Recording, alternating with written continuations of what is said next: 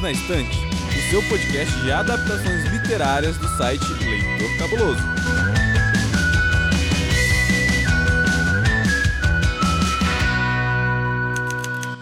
Olá, ouvinte! Aqui é Domenica Mendes. Oi, ouvinte, eu sou a Tata Finoto. E nós estamos aqui entre amigas que se amam para comentarmos sobre a terceira temporada de Doces Magnólias, essa série gostosinha, de paleta quente, de muito amor no coração, onde os filhos não respondem aos pais, os parceiros são sempre muito agradáveis, tirando os vilões. Todo mundo se ama, nunca chove ou neva em Serenity, ok? Nossa, é verdade, né? Não existe um clima ruim. Só existe clima ruim se a roupa for pra ficar mais bonita. Exatamente. Nenhuma roupa está pendurada lá fora e molha, entendeu? É um lugar assim, à parte do universo. Uma série gostosinha. E eu e a Tata vamos aqui comentar para vocês sobre a terceira temporada, certo, Tata? Vamos. A gente vai fazer a, aqui a, a, nossa filial do Serenity, a é loja isso. de chás de Serenity. Exatamente. Mas, Tata, olha só, antes do episódio começar, chega aquela hora gostosinha que é a nossa hora do beijo. Então. então vamos mandar beijo. E o meu beijo de hoje vai novamente para os queridíssimos Leandro e Débora, que são dois ouvintes aqui do Perdidos na Estante, dois fofos, dois queridos, pai e filha, que ouvem o Perdidos. E a Débora super interage, curte. Inclusive, Débora, oh. quando ouviu o episódio sobre Perdida, que eu gravei com o Thiago, deu uma chamada no pai dela e falou: Ó, oh, você prometeu que você me dá os livros e você não me deu? E aí ele deixou um texto pra gente, um comentário lá no site do Leitor Cabuloso falando, galera, olha só, eu estou em dívida. então, olha, Leandro. Compre os livros para a Débora, tá? Tô aqui apoiando a pequena Débora, faça sua parte. E como sempre, muito obrigada por vocês ouvirem Perdidos na Estante. Olha, vocês moram no coração da gente. E, já que a gente tá falando de um lugar quentinho, de paletas coloridas, né? Paletas quentes, eu também vou mandar um beijo pro meu grande amigo Frango, que é uma pessoa que eu amo muito e que eu tô morrendo de saudades. Ah, o Frango é um fofo. Ah, ele é. E você, Tata? Quem que você vai beijar ou lamber hoje, já que a gente falou do frango, né? O frango lambe pessoas, então.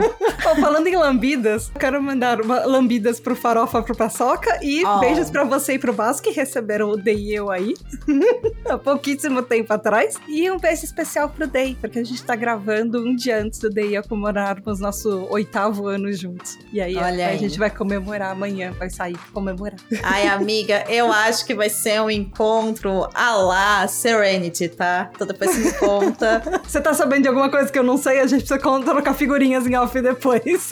não, amiga, eu não tô sabendo de nada, mas são oito anos juntos e vocês são um casal que combina, vocês complementam, é muito massa, amo muito vocês. Vocês são de casa, então. Literalmente. Literalmente, então. E é muito engraçado engraçado a gente conversando e vendo que às vezes eu sou você, às vezes você é eu sou o Baço, às vezes o Andrei é você, às vezes o Andrei é o Baço.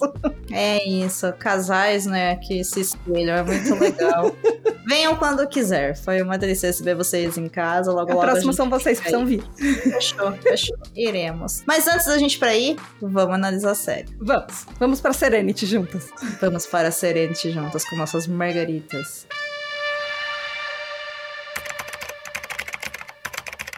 A terceira temporada de Doce Magnólias estreou na Netflix em 20 de julho de 2023, mas não foi um grande sucesso como as outras duas temporadas. Parte disso pode ter sido o fato de que outros sucessos estrearam próximo, como Heartstopper. Parte pode ser porque essa temporada foi mais arrastada, então muitos fãs disseram que não curtiram muito. Nossa análise você confere agora. Chegamos à terceira temporada de Doces Magnólias e Mary, Danasu e Ellen vão mais uma vez trabalhar suas questões emocionais enquanto cuidam de suas vidas, suas carreiras e suas famílias em Serenity, essa cidade aí fictícia criada pela Sherry Woods, baseada nos livros Doces Magnólias. Nessa temporada, nós temos um diferencial da primeira e da segunda, no meu ponto de vista, que é a quantidade de quebras que existem na narrativa, entre as personagens, que são quebras diferentes desse tec-tec que vocês podem estar tá ouvindo no áudio da Tatá, porque estão quebrando o apartamento do lado onde ela mora, tá, gente? Mas também tem algumas construções na terceira temporada de Doces Magnólias. E para mim pegou muito a mudança de ritmo, dessa temporada e inclusive a briga que ocorre entre essas amigas. E aí que eu quero saber de você, Tata, é o que, que você achou do ritmo da terceira temporada de Doces Magnólias? Foi fácil para você assistir essa temporada? Eu acho que eu tô tão envolvida na série que eu não senti diferença no ritmo. Eu só reparei quando você falou na pauta. Eu, eu não notei diferença. Eu gosto tanto da série porque é aquela série que a gente pula na frente das outras. A gente tá assistindo alguma coisa, a gente para o que a gente tá assistindo, assiste Sweet Magnolias e volta para as outras coisas que a gente tá assistindo aqui em casa. Eu não, eu realmente não reparei. Sério? Nossa. Sério. Menina, olha, eu, eu vou aqui fazer um auto-exposed no lugar de Rodrigo Basso, que não está entre nós, aqui na gravação, gente. Ele tá uhum. vivo, tá? Fica tranquilo. Fica tranquilo, ele tá bem, ele só tá no escritório dele, cuidando dos nossos loguinhos. O que, que acontece? Eu sofri horrores, mulher. Essa série, essa temporada para mim não rolava. Não rolava, tava arrastado. Por quê? Olha, a definição para mim de boa parte dela foi um porre. Hum, é, eu também fiquei muito surpresa, porque quando saiu a primeira temporada lá em 2020, eu lembro que me pegou logo de começo, apesar dela ter nessa pegada, a gente comentou sobre isso quando a gente gravou o episódio juntas, falando uhum. da primeira e da segunda temporada, que ela tem essa proposta de uma coisa muito leve, é, quase higienizada, né, de um mundo, né? Como eu falei na abertura, os filhos não respondem para os pais, a comunidade se ajuda, né? Nananana. Mas assim, essa temporada eu falava, gente, esses 10 episódios, sei lá, eles são, não sei, 24 episódios de 40 minutos, assim, sabe? Não conseguiam me segurar de jeito nenhum, assim. Não conseguia. Tinha episódio que é melhor, mas no geral não me pegava. Não me pegava, não me pegava. Eu acho que eu gostei mais dessa do que a temporada anterior, porque eu gosto mais das histórias da Mary, da Dana Sue e da Ellen. Então, e na temporada passada o foco era muito nos adolescentes. Uhum. Então eu acho que eu não reparei tanto, eu gostei mais dessa temporada do que a segunda temporada por causa disso. Porque toda vez que apareciam os adolescentes na temporada anterior, eu adoro série de adolescente, eu assisto muitas. Mas nessa série, toda vez que, que eles apareciam, eu ficava. Ah, de novo, esses problemas adolescentes. Volta porque me interessa, sabe? Essa temporada eles voltaram a focar nelas. Então, para mim, não foi. Eu não achei ruim. Eu gostei muito dessa temporada porque, para mim, foi esse resgate de voltar à história de quem importa, que são as três protagonistas. Sim, sim. Mas a briga delas foi uma briga muito adolescente. É, é, é então, é entende? e aí eu. Ah, gente, sabe? Ai, Ai, sabe? Eu não vou nem falar faça terapia, né? Porque talvez elas façam, sabe? Sei lá, em Serenity também ninguém tem depressão. ninguém tem ataque de pânico, né? Mas enfim, foi difícil para mim, foi difícil. Tanto que eu terminei de assistir os últimos dois episódios hoje, de manhã, antes da gente estar tá gravando. A gente tá gravando no começo do final da tarde aí. Amo português, né? Começo do final da tarde. E aí eu terminei pela manhã, assim, foi a primeira coisa que eu fiz. Eu já sentei, já organizei nossa gravação, fiz a pauta, tudo bonitinho, mas foi sofrido. Tanto que eu acho que ela emociona, mas tem muita coisa que fica corrida e a gente vai falar sobre isso no episódio também, porque essa temporada, apesar de eu achar que ela ficou arrastada, acontece muita coisa com muito personagem, né? Não Sim, fica focada e, só e tem nas mais protagonismo algumas coisas, alguns personagens que não tinham tanto protagonismo antes. Isso. E... Exatamente. Mas será agora parando para pensar no que você acabou de dizer e já soltando os spoilers aqui, será que ela não tá mais arrastada porque uma das coisas que dá mais dinamicidade para a série é a interação das três? Porque pelo menos para mim, quando elas três estavam juntas, a série flui. Quando elas estão separadas e elas estão cada uma com birra da outra e elas não vão se falar, por mais que elas queiram se falar, eu acho que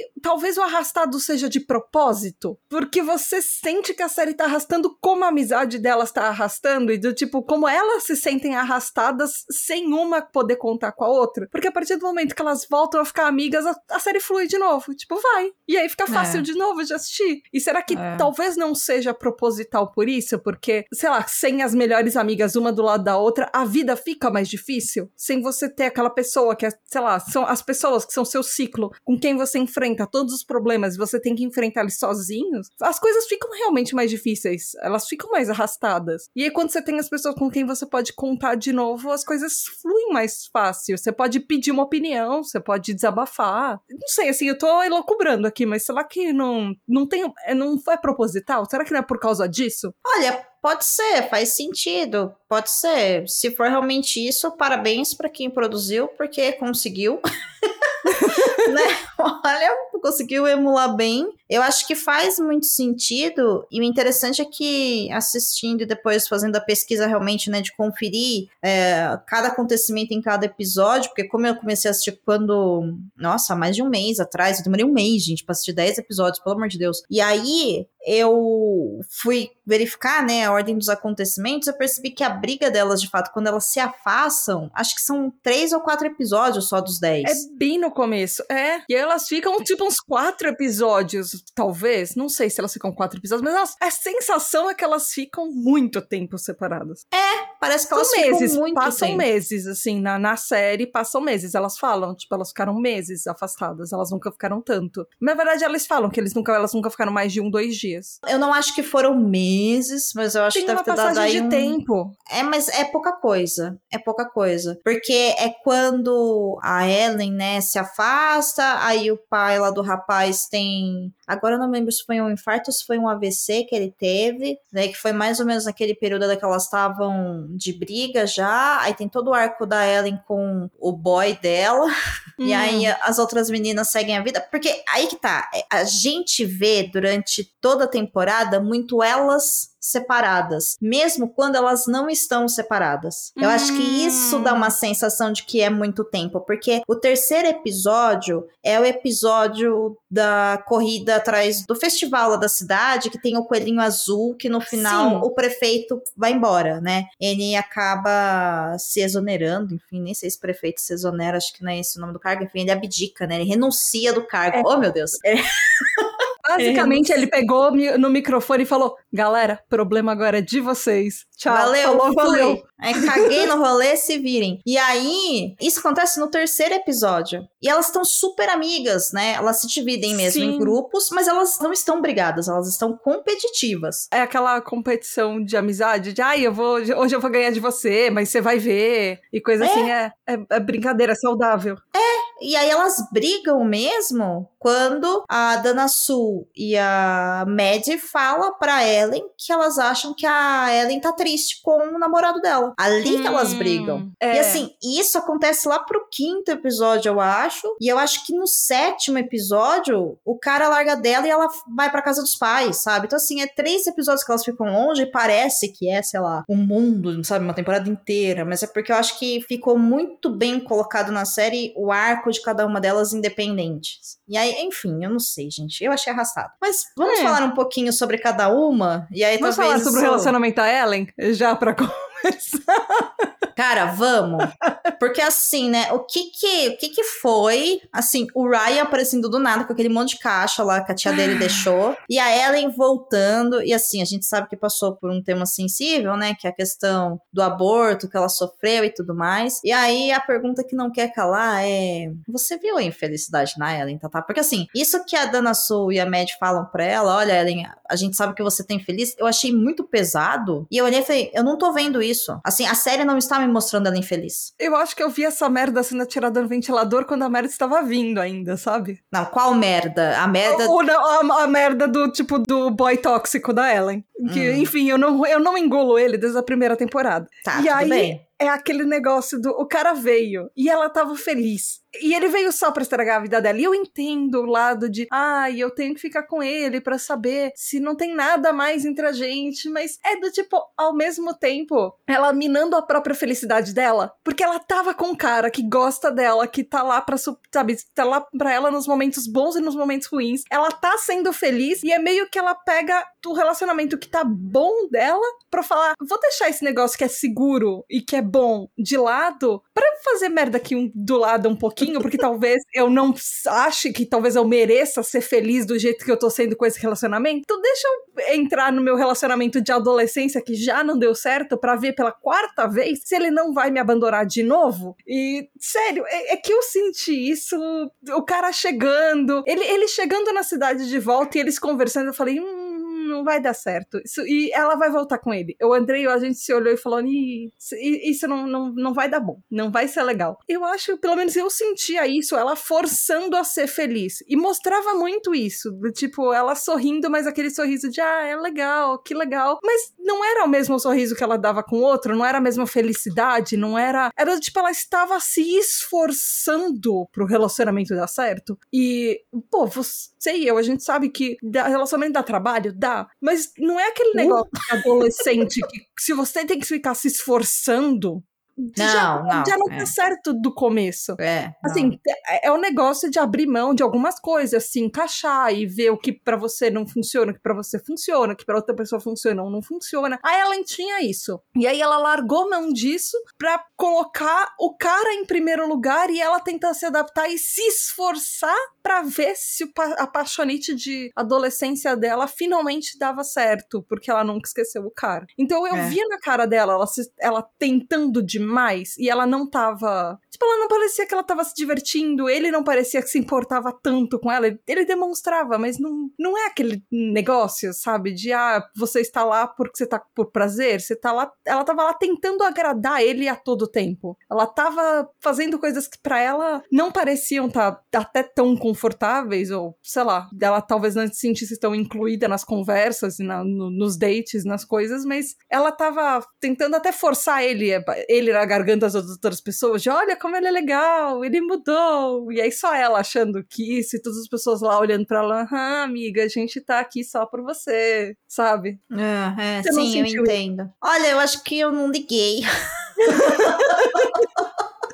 Ai, que horror falar isso. Mas é isso, eu acho que eu não me importei muito. Mas eu entendo que você fala. Claro que quando ele, ele volta, ficou muito na cara que não ia dar certo, sabe? Eu tava esperando o fim do relacionamento dos dois, assim. Nossa, como você disse antes da largar do Eric, sabe? Voltar pra ele. Por outro lado, por ser uma série muito clean, eu olhei e falei: olha, talvez, né? Vai que dessa vez dê certo. Porque eles têm uma pegada de redenção que é muito importante nessa série Hum, né? Todo mundo merece uma segunda chance, todo mundo merece perdão. Então eu falei, bom, pode ser que, né, dê certo. Vide Dana Sul. Vide Dana Sul, vide o, nosso procriador. Então, mas aí tá o negócio. Cada uma delas é um tipo de relacionamento. O, re- o relacionamento de ele voltou, vou perdoar, já é o da Dana Sul. Eles não iam repetir Hum, figurinha. Tá, tá. O da, Não, o da Mad é aquele do tipo, divórcio, acabou, e ela não quer ver ele nem pintado, e ela superou ele. E aí depois ele tá voltando e eles estão tentando, ele tá tentando fazer um micro papel de pai de novo. O da Dana Sul é voltei e vou te perdoar. E o da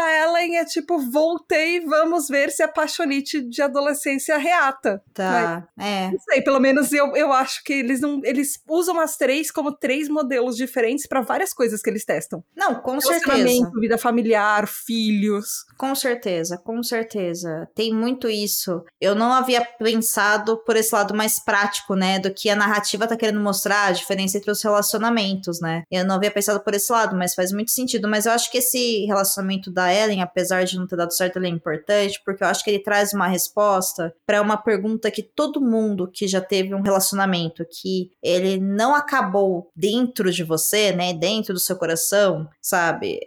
Fica aquele e se?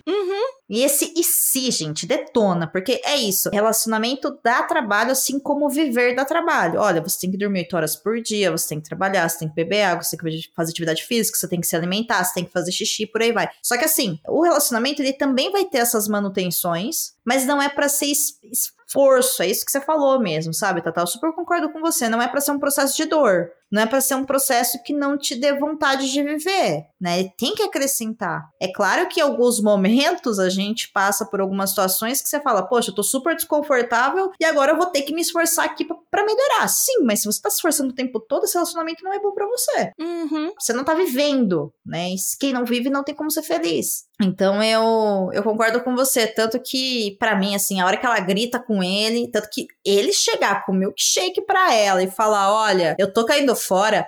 Mana, olha. Esse milkshake já tava vindo ó, há muito tempo. Ele tava até derretido na hora que ele chegou. Tava, mas assim, que feio ele, sabe? Que FDP, gente. Nossa, que, que, que homem horroroso. Que desde o começo ele fala: Eu não sou um cara de cidade pequena. Eu não fiquei ah, aqui. Mas aí ele fala, ah, não, mas eu vou fazer esse esforço por você. É. Aí ele começa, ai, as pessoas não gostam de mim, ai, as pessoas acham que eu sou um cara que saiu da cidade, ai, a comunidade não me acolhe, ai, eu não me vejo aqui. Aí ele começa, então, será que a gente pode ir para outro lugar? Mas aí, quando a gente for para outro lugar, e aí ele começa de tipo, mas assim, ela deixou bem claro desde o começo que o lugar dela é em Serenity e ela não vai mudar. E aí ele começa a tentar colocar na cabeça dela, e se a gente for embora? E aí, quando a gente for embora, é. quando a gente for voltar pra minha vida lá em, sei lá, Nova York, ou sei lá, X Boquinha das Quantas, que é uma cidade grande que ele gosta, que ele se sente todo poderoso lá, mas eles separaram por isso para começar. Só que entre os dois ele não deu nenhum sinal, né? Que ele ia terminar com ela. É isso que me irrita, porque assim. Quando ele começa a falar que ele tá infeliz e que as pessoas não acolhem ele, já, já, esse já era um sinal, sabe?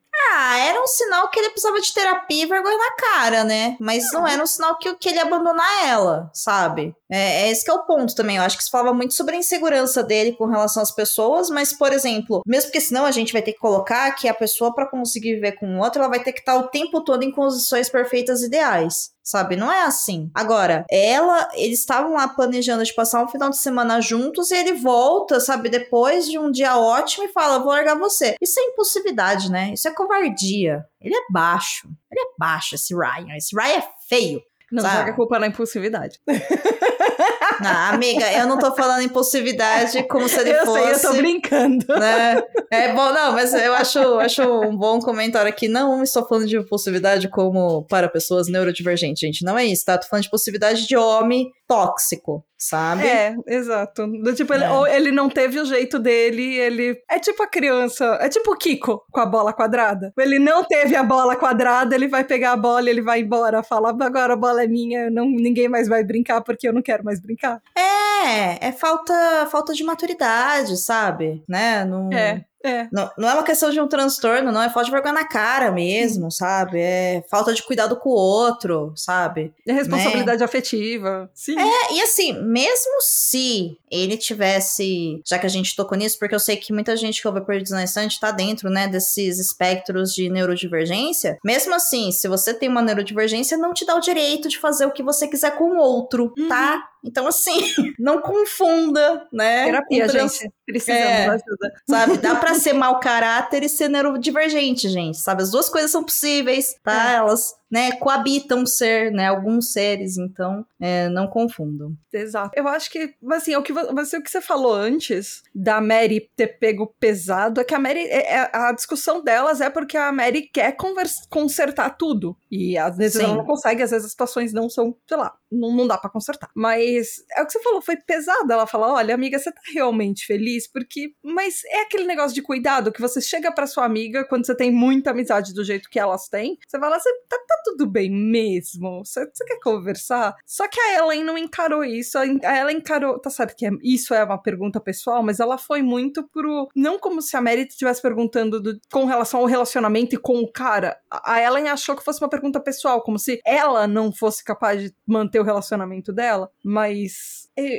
sei lá, eu acho que uma coisa, uma coisa que eu aprendi com a minha mãe quando era adolescente, talvez a Mary não tivesse aprendido, é não fale mal do ex da, da, das suas amigas quando eles terminarem. Porque se eles voltarem, a pessoa vai ficar brava com você e aí elas vão terminar a amizade com você porque você falou mal. Então, meio que eu acho que faltou um pouco essa, essa lição pra Mary, sabe? Do tipo, não fale mal do ex da sua amiga, porque eles voltaram, e aí ela sabe que você não gosta do ex dela, e ela vai brigar com você para defender o, o, o, atual, que era o ex. É, eu, eu entendo, eu acho esse conselho considerável. Por outro lado, se o, o ex da sua amiga foi um Ryan e aí você falou mal e ela escolheu o Ryan, talvez ela não seja tão sua amiga assim.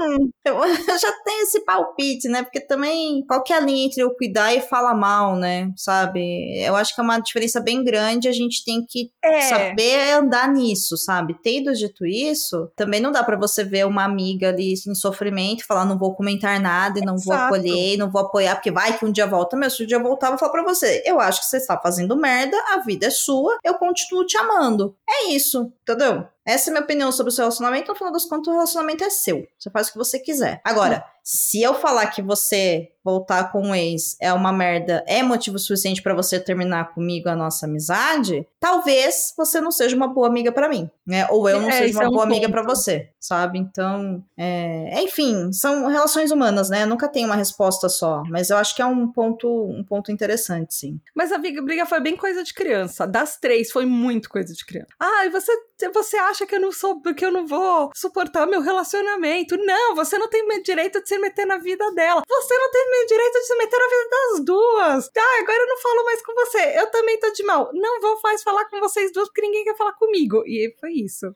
Tipo, É, sei lá, é. foi quinta série. Não foi nem quinta série, assim. Foi, sei lá, primeira série. Briga de Belém, Belém, nunca mais eu tô de bem, sabe? Foi esse grau de maturidade pra mim da, da briga das três. Eu não vi essa briga acontecendo. Foi, sabe, não, não dava pra esperar. Hum, É completa, aquilo escalou muito rápido e absolutamente do nada. Precisava ter É. um motivo pra série acontecer nessa temporada, era só isso. Doces Magnólias já foi tema de outro episódio aqui no Perdidos na Estante. Se quiser ouvir nossa análise sobre a primeira e segunda temporada, ouça o episódio número 183 do nosso podcast. Aproveitando isso que você tá falando agora de dessa briga infantil delas, eu acho que essa briga também ela serviu pra gente conseguir ver as três em um pouco mais de profundidade, né? A gente falou da Ellen, depois ela volta, amizade, obviamente, a gente sabe. Mas a Mary, que foi essa, essa esse vórtex, né, da confusão toda, eu acho que ela tem um- uma evolução nessa temporada que é bem interessante, que é o fato de que ela tenta consertar tudo e finalmente as meninas falam pra ela para de tentar consertar tudo, que coisa chata. Hum, Porque aí também é uma coisa que é interessante, né, Tata? É diferente quando você tem na sua vida uma pessoa que ela te acolhe, ou uma pessoa que vai te dar suporte, uma pessoa que até vai te ajudar a consertar alguma coisa, ou que vai consertar alguma coisa pra você. Isso é diferente de uma pessoa que quer dominar a sua vida e consertar todos os seus problemas por você. Isso é muito diferente, sim, sabe? sim. A pessoa que tá fazendo talvez não perceba que é diferente, mas a gente que tá precisando do acolhimento, a gente percebe essa diferença. Então eu acho que essa briga que realmente escala muito rápido é muito, né, uou, uou, uou, porque ali, enfim, são anos e anos, né, de amizade e elas conseguem se ler muito bem, elas conseguem se ouvir muito bem. Ali elas queriam machucar umas às outras. Então eu acho que a Maddie, ela tem esse contato com essa característica dela que ela começa a entrar num processo mesmo de reflexão e tudo indica que ela vai, né, trabalhar com isso. E tem uma outra coisa que acontece antes dessa briga, que é a relação dela com o Cal, que ela dá uma afastada, né, para os dois se ajeitarem, porque eles tiveram aquele problema, né, com, com ele se afastando de tudo após o ataque de raiva dele. E aí eles têm um- uma jornada em busca de autoconhecimento, né, entre os dois. E, e ela eles acaba quase também. fazem terapia de casal nessa temporada. Eles estavam, eles só não estavam indo pro consultório, mas aquilo foi uma terapia de casal, assim. E Foi terapia de quase casal isso. É, é, é necessário, mesmo antes, assim, inclusive pra evitar brigas, mas pra evitar o, a- a- o casal ir para a terapia porque está com problemas, aí você faz terapia antes de ter os problemas, é bom. É, eu. ah, Você tava falando há pouco, né, sobre essa questão de relacionamentos da trabalho, né, dão trabalho. Eu com o Basso estamos juntos há sete anos e a gente não briga. Claro que a gente se desentende. Óbvio, somos duas pessoas diferentes, né? Claro que a gente se desentende. Mas a gente nunca brigou. E um do motivo que a gente nunca brigou e nunca viu o nosso relacionamento em risco é que a gente conversa muito. E eu acho que isso é muito importante. E com o tempo, você vai aprender a falar, né? Olha, eu não gostei de tal coisa. E também você vai aprender a ouvir isso do outro sem levar para um lado pessoal enorme, gigantesco, como se a pessoa estivesse te atacando, agindo como elas agiram, sabe? Hum. Né? Que é o que faltou para elas. Mas enfim, a Mary, ela também tem, junto com o Cal, né, esse encontro através de muita conversa, porque dá-se entender que os dois tinham muita atração física, isso impedia esse conversar dos dois, porque é uma baita de uma balela, mas tudo bem. E ela também tem um contato com o lado artístico dela, né? Ela é filha de uma artista E ela começa a ter aula de pintura e também já lá pro final da temporada, ela diz que ela tá criando uma história pra filha dela, né? Que é esse desenvolvimento de criatividade. E eu acho que uhum. isso é uhum. muito importante para ela, né? Porque isso é um resgate de quem ela foi, ela deixou de ser por causa do marido dela, né? Do ex-marido dela. É, eu acho muito legal. Assim, para mim é uma das melhores personagens é a mãe da Mary, que é a mãe de Nossa, todo mundo. Nossa, a mãe dela é assim. é muito boa, sim. Toda vez eu que concordo. ela aparece, ela fala alguma coisa e é certeiro. É assim, ela, ela consegue consertar tudo mais do que a Mary. A Mary, às vezes, tem um pouco de, ah, você não tá fazendo direito, deixa que eu faço por você. Uhum. E, e a mãe dela, não, ela só chega como quem não quer nada, joga uma bomba de alguma coisa que ela fala e a pessoa deixa a pessoa pensando por três dias no cantinho e aí ela vai pintar a arte dela, feliz e contente da vida. E a pessoa fica pensando, nossa, é mesmo. É. Tanto é interessante também você ter trazido a mãe dela, porque é uma personagem muito importante que tem uma evolução muito grande nessa temporada, né? Com relação ao relacionamento com a Mad, porque elas param de brigar e começam a se acertar. E a Mary uhum. começa a respeitar mais a mãe dela, né? No sentido de vê-la como um ser humano inteiro, que não está perseguindo, quando ela consegue entrar mais em contato com esse lado dela que ela deixou de ter, né? Que ela foi deixando morrer, se apagar por causa do antigo relacionamento dela, né? Do antigo casamento dela. Então é, é, é um, um, avanço, assim, pra personagem como um todo, assim. Eu acho isso, isso uma mensagem muito positiva, sabe? para todo mundo. E seria o lógico que a mãe, que, que é a artista da cidade, trouxesse isso, aflorasse isso na filha de novo, mas não, eles pegam alguém completamente aleatório que, assim, não seria a primeira pessoa que a gente ia pensar, que é a pastora para fazer pois aula é. de arte com ela e ficar olhando o cara seminô lá pintando corpos e a pastora, hum, hi baby, pro, pro modelo assim. E, e foi inusitado e foi muito legal. é, e eu acho que inclusive essa pastora ela faz um papel muito importante, que é realmente um papel de quase maternar, né, aconselhar a Mad, ao mesmo tempo que a Ellen e a Dana Sul ficam morrendo de ciúmes da relação dela, né, como se ela fosse se tornar mais amiga da pastora do que delas. Uhum. Né? Então isso contribuiu também para a briga infantil. Mas a Mary ficou bem, gente. Finalmente Mary está bem, estou feliz por Mary. Continue sendo boa, Mary, é. você merece. E fechando a última Magnólia, a gente tem a Dana Sul, que é a nossa adorável chefe de cozinha. E Dana Sul, ela teve, acho que, um foco muito, muito grande nessa temporada, principalmente porque a vilã dessa temporada, toda temporada tem uma vilã ou um vilão, né? Tem uma pessoa problema. E nessa temporada, a vilã é a Kate Sullivan, que é a irmã do Ronnie, que é o, o esposo da Dana Sul. E eu não gostei, não. Não gostei da, da, Kate, sabe? Não. Ela não foi feita para ser gostada, primeiro. Porque ela não, meio. É... Eles colocaram meio que aquele negócio de. O estereótipo, entre todas as aspas, da mulher louca. Mas eu, eu então. achei ela muito Scooby-Doo. Quando então. ela falou a motivação dela,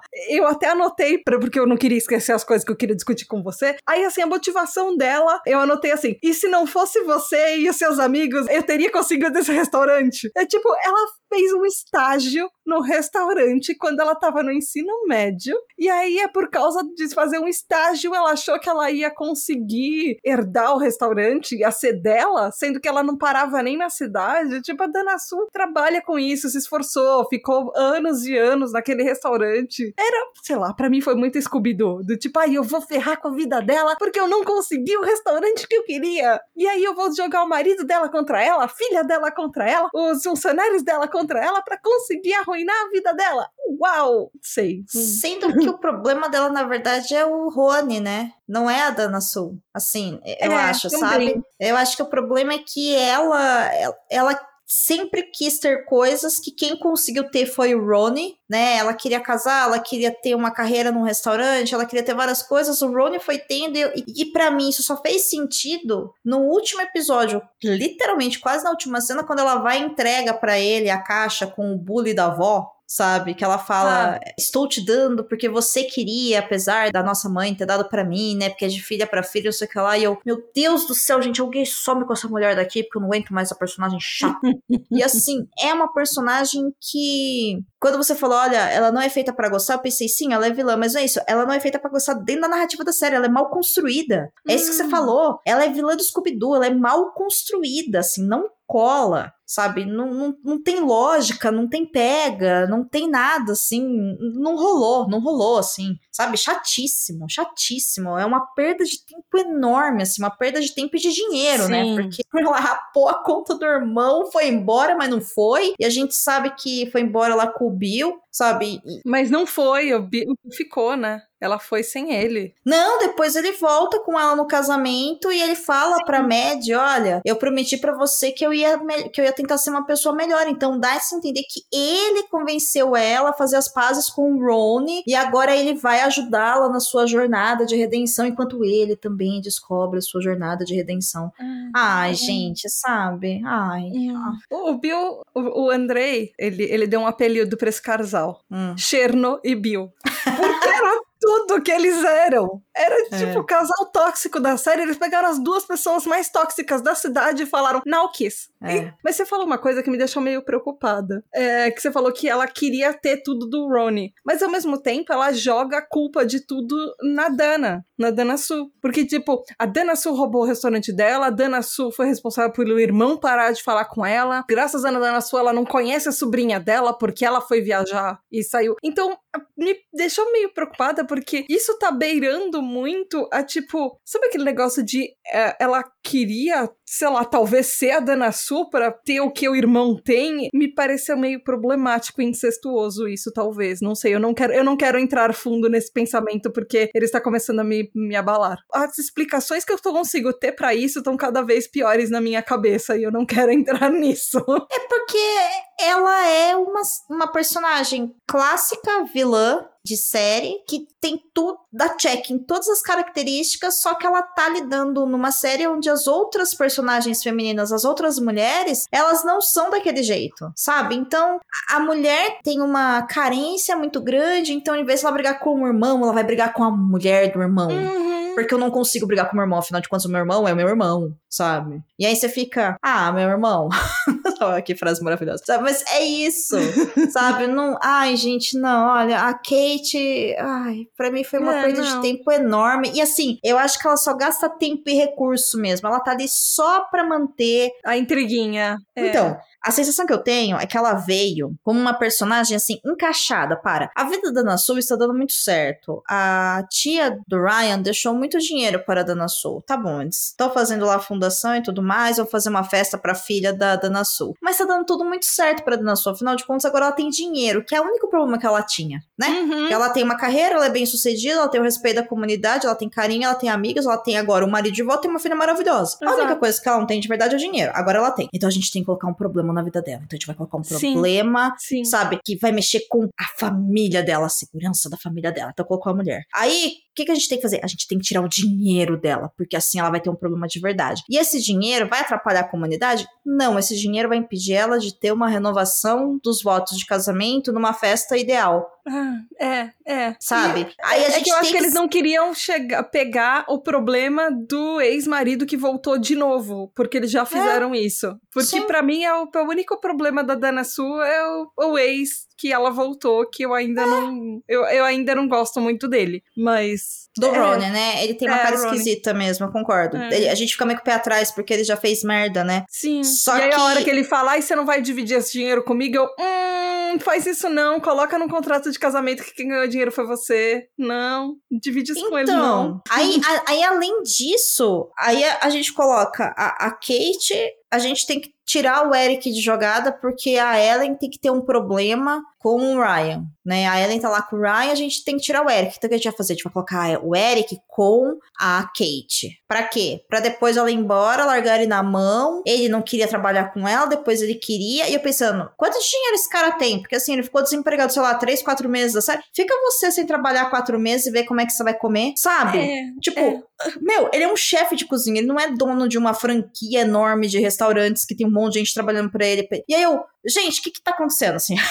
Mas você, você esquece de uma coisa que você falou no começo da introdução, que esse é o mundo ideal. É. A Dana Su deu pra ele um, tipo, uma folga paga, que é uma coisa que não Ah, existe, não tá. sei se existe nos Estados Unidos, mas ela falou, você tira quanto tempo você precisar pra cuidar da sua saúde mental e eu vou continuar te pagando. Então é só por isso que ele fez o que ele quis. Ai, não, mas assim, pra mim não cola, sabe? Não cola nem com o personagem do. Não cola pra mim sendo dos Estados Unidos alguém falando que, vai, que a pessoa vai faltar e não vai ser descontado do salário dela. Não, então. Ai- ainda vamos colocar, vai que em Serenities deu certo, mas não cola com a personalidade do Eric. Ele tá recebendo dinheiro da Dana Sul Exato. e querendo é. abrir um restaurante com uma, com uma concorrente. Isso não faz sentido para o Eric, E, entendeu? e faz menos sentido ainda porque ele, um dos motivos que ele saiu do restaurante, ou que ele pediu um tempo do restaurante, foi por causa da Ellen, que era amiga da Dana Sul. É, ai, entende? Ai, ai, não, gente. não, não, Não, é, não, a não. Kate não. faz sentido nenhum, assim, nenhum na série. A série, ela E tá aquele restaurante que ela tava abrindo, eu não entendi se era um restaurante, se era um cabaré ou se era um cassino. Ah, era tudo Porque junto misturado, amiga. Eu não entendi aquelas cortinas que tinham cara de cabaré, mas aí pareciam que tinham pessoas jogando lá dentro, tipo cassino. Mas ela tava pedindo um menu de restaurante cinco estrelas, chefe Michel- Michelin.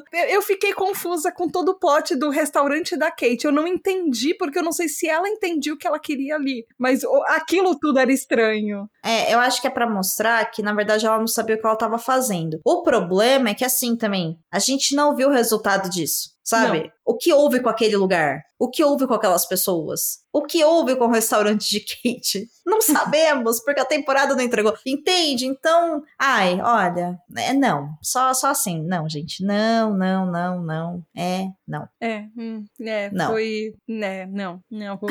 Toda Kate foi dispensável. Foi. Né, né. É, é isso.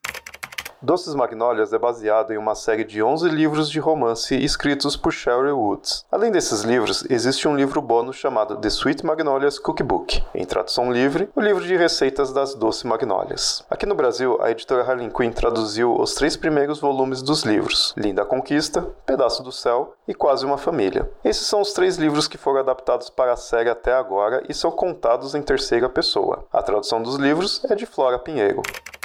E aí, Tata, já que a gente chegou em Kate, em Eric e tudo mais, a gente já passou, né, pelas Magnólias, agora a gente vai para a comunidade. Aconteceram muitas coisas interessantes também nessa temporada, e eu concordo contigo que essa temporada tem menos foco nos adolescentes, mas eu acho que explora muito outros personagens que têm os seus próprios arcos e que é importante, né? E aí aqui eu coloco, por exemplo, a, a ideia, né, da Fundação Magnólias, que é a partir desse dinheiro da tia do Ryan, como a gente falou, é o namoro entre a Anne e o Jackson, né, escondido, mas aí toda a trama lá da corrupção do prefeito, assim, se perde, né? Sim, no- eu queria que eles dessem mais, mais luz pra isso. Poxa, porque o cara tirou o dinheiro da cidade, foi pra uma outra cidade, colocou os filhos de uma escola particular, foi fazer um cruzeiro, que ela, pô, quero ver o babado da corrupção. Quero ver Serenity lutando com lama, sabe? Mas aí eles. É, é, da Serenity é tudo muito fofo, até a corrupção é fofa. Pois é, né? A gente, meu, assim, o cara roubou, não roubou, quanto roubou, como é que isso vai ser verificado assim? Morreu no. Foi esquecido no churrasco, como o pessoal diz, né? Tal qual o restaurante da Kate, assim, a E corrupção tal do qual a, a terceira filha da Mary, que não apareceu. Ela apareceu, acho que em uma, duas cenas da temporada inteira. Esqueceram que ela existia, a menina. A pequenininha? A pequenininha. Ah, ainda que depois ela começa a aparecer um pouco mais porque ela tem o arco lá de escrever cartas, lembra? Aham, sim. né, é começam, é, começa a dar um pouco mais de atenção pra menina, mas assim, nos primeiros episódios a menina não existe, é um fato. Ela não aparece existe. dois episódios, três se tanto. É, aí Nem tem, o pai lembra da menina. Não que ele Não. lembre de muitos filhos, mas nem É. o pai lembra da menina. tem isso Por sinal, o Cal é mais pai dela do que o próprio pai. Sim, sim. O que faz muito sentido, né? Mas enfim. Aí a gente tem o namoro entre a Anne e o Jackson, como eu citei também, que é uma coisa interessante, porque aí fica naquele pseudo triângulo, né? Entre o Ty, a Anne e o Jackson. E é isso, cada um escolhe aí quem que é o Jackson, quem que é o Ty. Né? Escolham aí seus partidos, mas enfim, tem esse rolê. O Caio, fofíssimo como sempre, que ele tá sendo cortejado sem saber por quem. Ele acha que é a ex-namorada dele, mas na verdade é a Lily, que a Lily também é uma gracinha Uhum. de personagem. Tem o arco da Cici, que vai morar com a Ellen. Tem o acolhimento da Noreen no spa, né? Que ela tem toda aquela. E aí eu acho interessante isso, né? Como ela é acolhida mesmo pelas Magnólias e como que foi uma solução prática para um problema que existia que é: trabalhamos com mulheres, queremos trazer conforto para mulher. Mulheres têm filhos, algumas. A gente tem que É. ter uma pessoa que vai cuidar dessas crianças, assim. Então achei super legal. E por fim também que ficou esquecido no churrasco, que é a reforma do playground lá, do parquinho das Ah, eu, crianças. achei- eu gostei desse plot do parquinho. Eu achei muito Eu gostei legal o muito plot também. do parquinho. Eu gostei Foi muito da- também. Quando eles deram propósito pras crianças, eu achei legal, assim. Eu gostei desse plot. É, mas assim, cadê o parque E aí- reformado? E de D&D, pra falar, pra falar... Ah, es- essas coisas acho que só vão aparecer na próxima temporada do Parquinho Reformado, mas... É, eu queria ver o Parquinho Reformado. Que ia virar, tipo, um negócio meio de fadas D&D e RPG e coisa assim. Eu achei legal a ideia, mas também queria ver o Parquinho Reformado. Sabe por quê, amiga? Porque aí eu vou te perguntar, com esse tanto de coisa solta que teve, né, com Kate, com o fato de que a terceira temporada de Doces Magnólias não fez tanto sucesso quanto fez a primeira e a segunda temporada. Hum. já correu o risco de não ter sido renovada para terceira no passado. E, apesar agora da Netflix ter mudado, né, a forma como ela calcula o- a distribuição, que se eu não me engano agora é 90 dias, então os primeiros 90 dias de uma série lançada na Netflix é importante que as pessoas assistam. Você acha que vai ter uma nova temporada? Hum, é, é que eu gosto de pensar que sim, mas. Porque, eu, sei lá, eu tenho esperanças. Teve, tiveram algumas coisas muito legais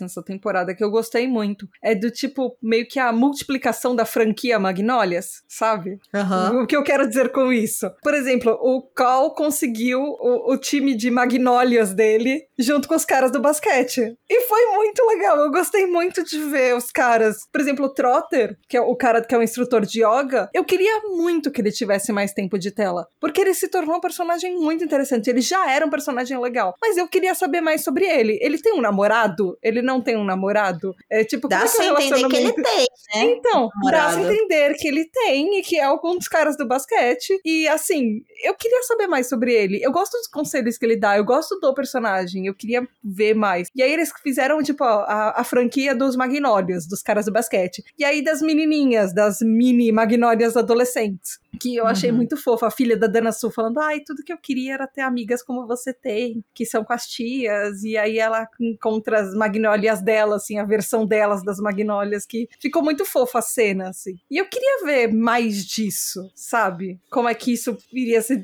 se desenvolve nas outras temporadas. Até porque eu É. queria- queria ver a Ellen voltando com o cara O Eric. Com o Eric, é. Sim, sim.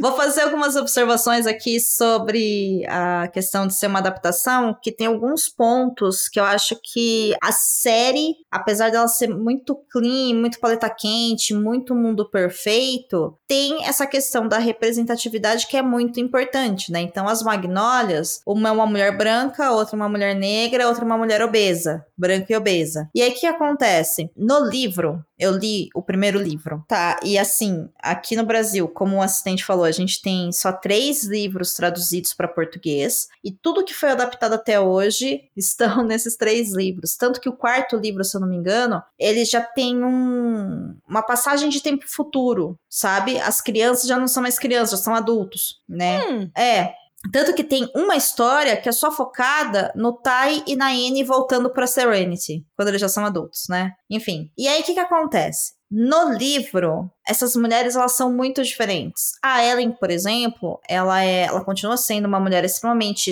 bem-sucedida, uma advogada de sucesso, né, no estado inteiro, assim, muito renomada, com escritório chique e tudo mais, mas ela é uma mulher loira magra. Ela não é uma mulher negra. É. A Dana Sul, ela é finérrima também. Super bonitona. Ela não é uma mulher gorda. Mas a filha dela, a Anne, acha que ela está engordando. E a Anne, no segundo livro, ela tem um problema de uma doença de transtorno alimentar. Então, é, eu achei interessante sabe, como não foi mantido essas características físicas das personagens, né? Porque assim, essas coisas não são importantes para elas, né? Então tem que ter mesmo essa, essa diversidade, né? O Bill, por exemplo, ele é loiro no, no livro, né? Ele não é um Power Ranger. Cara, ele me parece muito um Power Ranger, aquele ator, eu não sei o que, gente.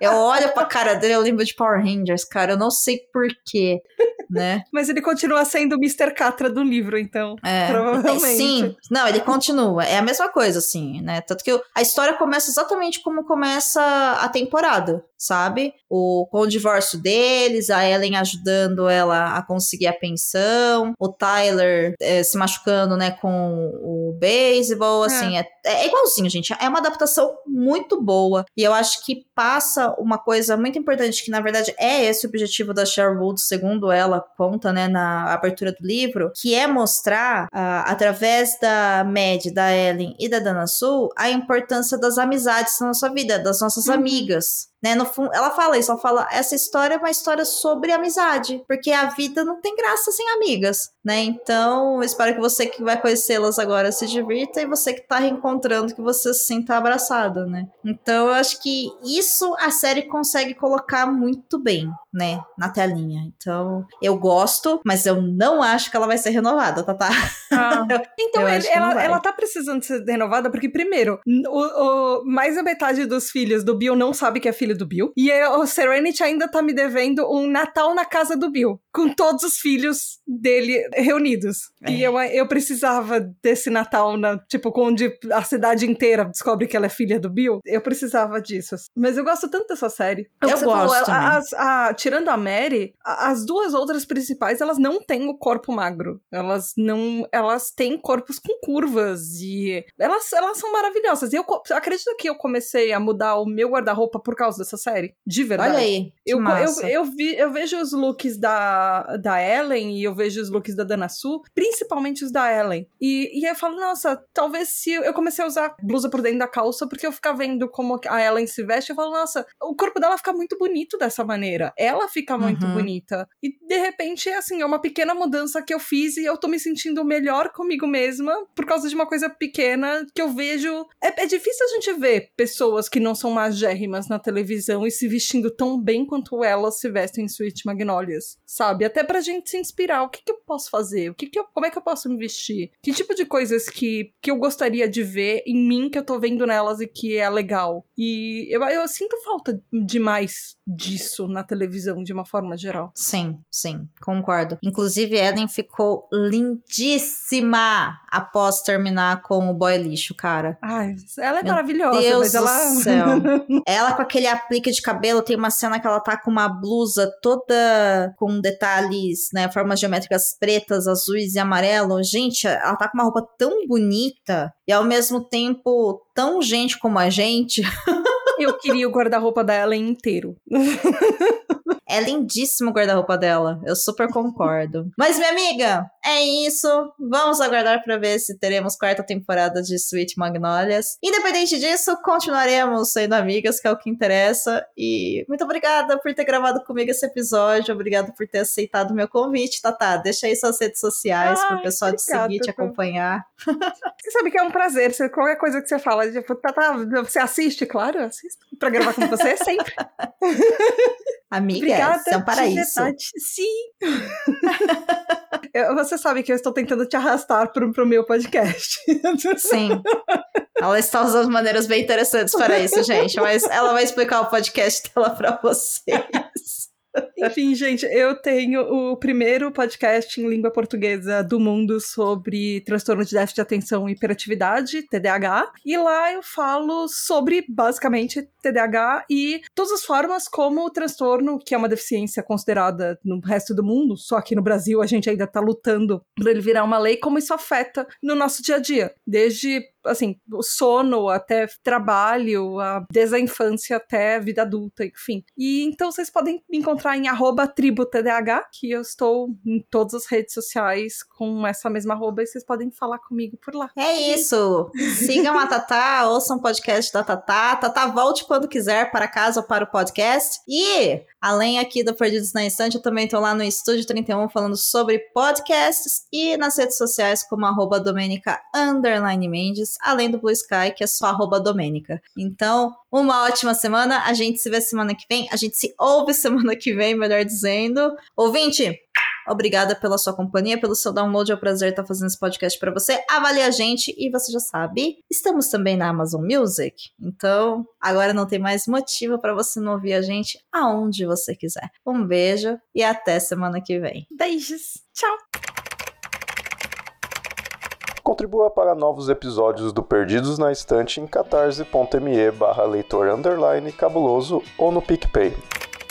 Se você é das redes sociais, nos encontre em twitter.com.br perdidosestante e instagram.com.br perdidosnaestantepod. Você acaba de ouvir o podcast Perdidos na Estante. A apresentação foi de Domênica Mendes e Tata Finoto. A pauta e produção é de Domênica Mendes. O assistente é de Leonardo Tremesquim. A edição é de Ace Barros. Esse episódio é um oferecimento dos nossos amigos, amigas e amigues Airechu, Aline Bergamo, Alan Felipe Fenelon, Amario Silva, Caio Amaro, Camila Vieira, Carol Vidal, Carolina Soares Mendes, Clécius Alexandre Duran, Daiane Silva Souza, Guilherme de Biasi, Igor Bajo, Janaína Fontes Vieira, Lucas Domingos, Lubento, Luiz Henrique Soares, Marina Jardim, Marina Kondratovic, Moacir de Souza Filho, Nilda e Ricardo Brunoro. Menina, uma vez eu experimentei margarita, eu odiei tanto. Nossa, é horroroso. Eu não gostei. Mas enfim, vou esperar. Eu não sei o que falar sobre isso, porque eu não lembro se eu já experimentei uma margarita. Eu acho que não. Acho que já experimentei morrito e eu, e eu tô confundida. É isso, eu, eu tô confundindo morrito com margarita. É Ai, eu, eu, odiei, amiga. Fiquei muito decepcionada, fiquei muito triste, mas tudo bem. Elas podiam beber alguma coisa mais doce, né? Sim. Mas não, eu sim. acho que isso é tipo pra gente. tá com uma bola de sorvete no negócio.